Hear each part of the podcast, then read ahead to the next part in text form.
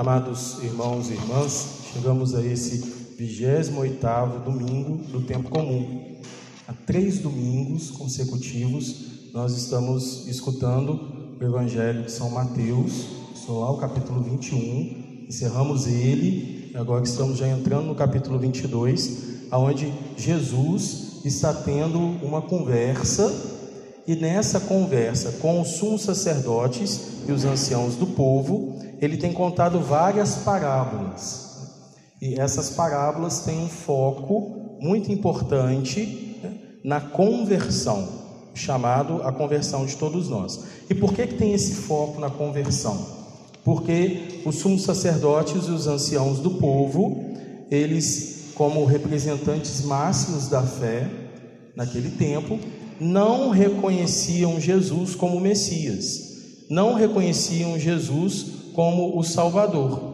Mas ainda mais grave é que, além de não reconhecer Jesus como Messias, como Salvador, eles não anunciavam a Deus como Jesus revelava o rosto do Pai a nós. Isso pode parecer meio estranho, para a gente conseguir entender. Jesus anunciava o reino dos céus a todos, sem distinção. Jesus não fazia diferenciação, mas ele convidava para que todos pudessem participar dessa grande alegria da salvação. Chamava a todos para que todos nós pudéssemos nos arrepender dos nossos pecados, abandoná-los e ter uma vida nova. Todos são convidados para essa vida nova. E dizendo justamente de um Deus misericordioso, de um Deus que não faz acepção de pessoas, não faz diferença de pessoas mas que acolhe a todos e convida a todos à conversão. Os sumos sacerdotes e os anciãos do povo anunciavam um Deus que veio apenas para salvar a casa de Israel.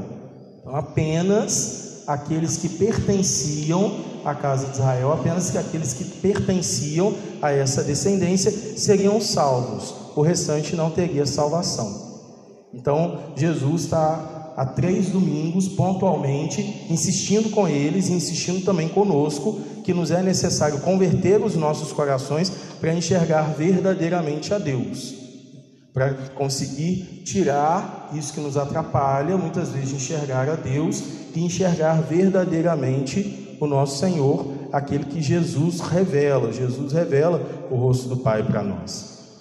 E aí, logo no primeiro final de semana, logo no primeiro domingo, né, Jesus contava uma parábola para eles e aí dizia, chamava a atenção deles, né, dizendo: Olha, as prostitutas e os cobradores de impostos vos precederão no reino dos céus, porque eles ouviram a pregação de João Batista e se converteram.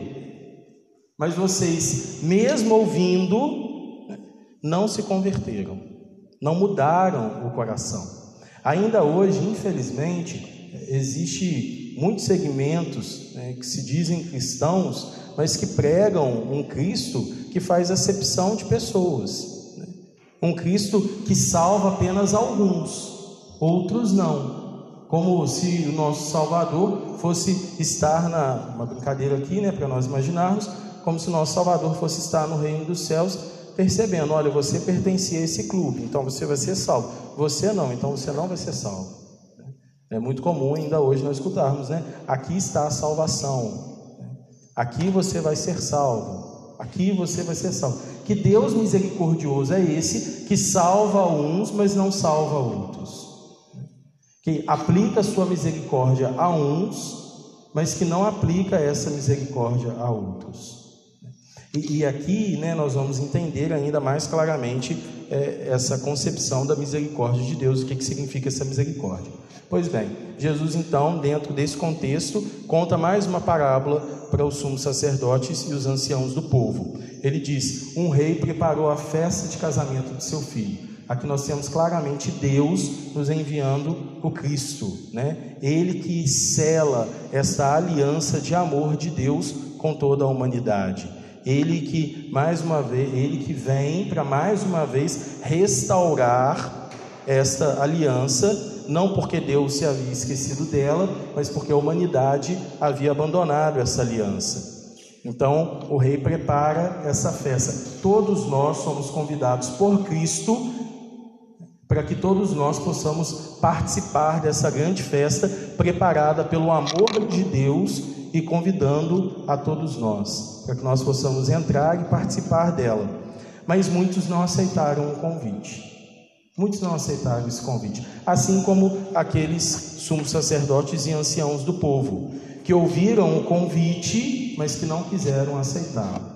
E ainda hoje, muitos escutam o convite, mas não aceitam.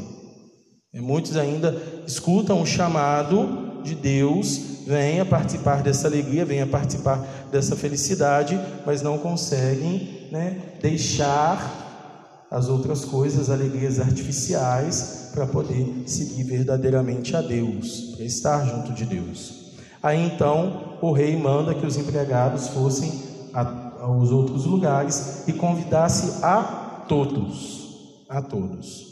E no versículo 12 tem algo extremamente interessante, porque diz: Eles convidaram a todos, bons e maus, todos, sem distinção bons e maus, todos foram convidados para participar dessa festa. Todos nós somos chamados por Deus a participar dessa grande festa, né? o banquete eucarístico, a participar dessa grande festa, o reino dos céus. E aí então, o rei entra no salão e lá ele avista um homem que não está usando traje de festa. Entrar, entrar para a festa, participar dessa alegria a qual todos nós somos chamados, todos, sem distinção, por isso coloca bons e maus, exige de nós que ao entrar nessa festa, ao participar dessa festa, nós possamos então nos despir do homem velho, tirar né, essas roupas velhas do pecado e participar desta verdadeira alegria, nos revestir de Cristo, chamado que todos nós recebemos, nos revestir de Cristo. É a novena em honra a Nossa Senhora Aparecida, meditamos esse ano justamente, né, com Maria nos revestir da palavra, nos revestir de Cristo. Devemos ser revestidos da graça de Deus. Essa é a roupa da festa, né? É essa conversão mas um dos homens não estava usando essa roupa. Porque infelizmente muitas vezes nós ouvimos o convite, até vamos, mas às vezes não estamos por inteiro, não nos comprometemos. Infelizmente, quantas vezes participamos do santo sacrifício do Senhor, mal acabamos de sair da igreja, fulano, você viu quem estava na igreja hoje? Absurdo, né? Nossa, não acredito, como é que teve coragem de ir? É, mas você não sabe onde que eu vi semana passada. E a história vai aumentando, vai piorando cada vez mais. Foi participar da festa, foi chamado para a festa, entrou na festa, mas não abandonou né, todo o pecado, não abandonou aquele trapo velho né, do homem velho, não se revestiu, não se converteu, não transformou o seu coração não estava por inteiro, estava pela metade. São Paulo, na segunda leitura de hoje, nos chama a atenção, dizendo que em tudo, ele sabe, em tudo ele dá graças a Deus, em tudo, na abundância ou na miséria, na fartura ou passando fome, em tudo, porque o Senhor me fortalece, o Senhor me fortalece. Tudo posso naquele que me fortalece. Quantas vezes nós repetimos essa frase, né? Tudo posso naquele que fortalece. Mas quase que falando assim, Senhor, mas me fortalece na, na parte boa, tá? Eu não quero poder tudo no Senhor na parte difícil, não. Eu quero, eu quero que o Senhor me fortaleça em tudo. Tudo posso naquele que fortalece. Mas principalmente se Ele me fortalecer né, na riqueza, na abundância. Agora, quantas vezes nós confiamos, o Senhor nos fortalece e permanece ao nosso lado, mesmo diante das provações, mesmo diante das dificuldades. Então, São Paulo exorta a comunidade de filipenses, chamando a atenção deles, que vem em socorro de São Paulo no momento muito difícil que ele está passando a sua vida, agradecendo a eles e dizendo: saibamos ser gratos a Deus, na alegria ou na tristeza, na abundância ou na falta porque o Senhor está sempre junto de nós e Ele nos fortalece em tudo, Ele nos convida a participar dessa alegria. Então, possamos nos revestir dessa roupa da festa, nos revestir dessa conversão. E aí então o rei chega para aquele homem e pergunta para ele: Amigo, como entrastes aqui sem estar com traje de festa? E o homem não responde nada para ele. Justamente quantas vezes nós não respondemos nada porque não estamos inteiros na nossa caminhada de fé. Não nos comprometemos com a nossa conversão. Estamos quase que só uma casca, né? só imagem. Porque nós vivemos num mundo que nos ensina que a imagem é muito mais importante do que realmente o comprometimento. Ontem nós tivemos a beatificação de Carlos Acuti. E São Carlos nos chama justamente, Beato Carlos Acuti nos chama justamente a essa verdadeira alegria. Uma passagem emblemática da sua vida. Ele estava com seus pais no carro e tinha uma grande fila para entrar em um show, uma balada. E aí então ele vendo aquela quantidade de jovens esperando ali para entrar para aquela festa, ele dizia: se eles conhecessem a verdadeira alegria, a fila não seria para entrar nessa boate, seria para ir à igreja, para ir ao encontro do sacrário, para participar da Eucaristia. Mas nós ainda muitas vezes estamos tentando procurar a nossa alegria em coisas passageiras. O mundo diz para nós que a infidelidade vai nos fazer feliz. Né? Escutemos quantas músicas hoje em dia nos diz disso e nós pensamos isso é o normal. E quantas pessoas vivem na infelicidade são extremamente tristes, são extremamente devastadas junto também de todas as suas famílias. Será que essa é a verdadeira felicidade? O mundo diz para nós que a verdadeira felicidade são excessos, né? e aí nós vemos pessoas entrando em grandes excessos de tudo, excessos no campo da sexualidade, excessos no campo né, das drogas, lícitas ou ilícitas. Alegria, felicidade é o final de semana para poder beber exageradamente, com grandes excessos. E nós estamos vendo, por acaso, pessoas que vivem no excesso, pessoas com problema com drogas, com alcoolismo, vivendo felizes, né? cantando maravilhas, saltitando de alegria pelo meio da rua. Mas nós ainda decidimos muitas vezes seguir essa cultura de morte, essa cultura de excessos, e não abandonamos essas roupas velhas para nos revestir de Cristo. Aí então o final da parábola pode parecer muito duro quando nós escutamos o rei mandando que os empregados venham, amarrem aquele homem e o joguem para fora, ali onde haverá choro e ranger de dentes. Porque muitos são convidados, mas poucos são escolhidos. E a gente pode pensar que maldade do rei, padre, que maldade de Deus, como que ele faz isso, né? joga para fora. O Senhor não acabou de falar que Ele é misericórdia, que Ele convida a todos, que Ele chama a todos. Sim, Ele é misericordioso. Mas a misericórdia de Deus não é uma banalização da fé. Nós precisamos entender isso. Porque muitas vezes nós escutamos falar da misericórdia, então nós pensamos assim: ah, então quer dizer que eu posso fazer qualquer coisa, e no final Deus vai ter misericórdia de mim. Significa que Deus convida a todos, bons e maus, para a salvação. Agora cabe a nós nos revestir das vestes de festa, nos revestir da nossa conversão, da mudança do nosso coração. Caso contrário, a condenação não vem de Deus, nós estamos nos condenando, nós estamos nos privando. Nós mesmos estamos plantando quantas vezes a nossa própria condenação. Aquele homem que foi lançado fora ainda teve a misericórdia do rei, a misericórdia de Deus, que veio ainda e perguntou para ele: Amigo.